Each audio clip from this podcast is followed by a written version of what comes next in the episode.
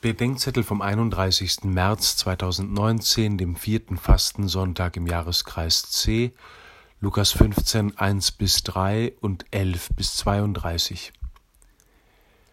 Noch einmal begegnet uns heute das Gleichnis vom verlorenen Sohn.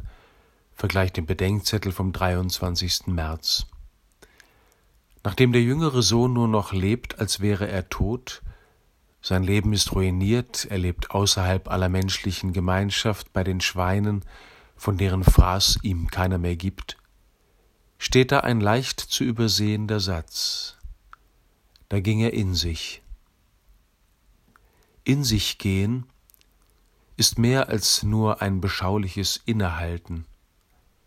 Es bedeutet, dass ich mich mir selbst stelle, Schicht um Schicht, wo ich bin und wie ich hierher kam, wohin es mit mir gekommen ist und wie ich geworden bin, wie und wer ich ursprünglich war und wer ich einmal sein werde, bis ich dahin komme, wo eine ursprüngliche Erinnerung wohnt, dass ich zu Gott gehöre, der mich dort erinnert, ist Christus, der sich in seiner Menschwerdung mit mir verbunden und nie mehr verlassen hat, auch in jener Todesfinsternis nicht, in der ich Gott nicht mehr finden kann, aber Gott mich als gekreuzigter gefunden hat.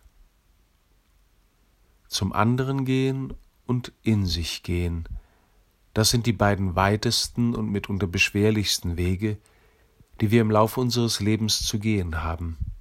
Beide Wege führen uns zu Christus. Ambrosius von Mailand sagt, Wer sich von sich selbst entfernt, der entfernt sich von seinem Schöpfer, und wer sich von seinem Schöpfer entfernt, der entfernt sich von sich selbst.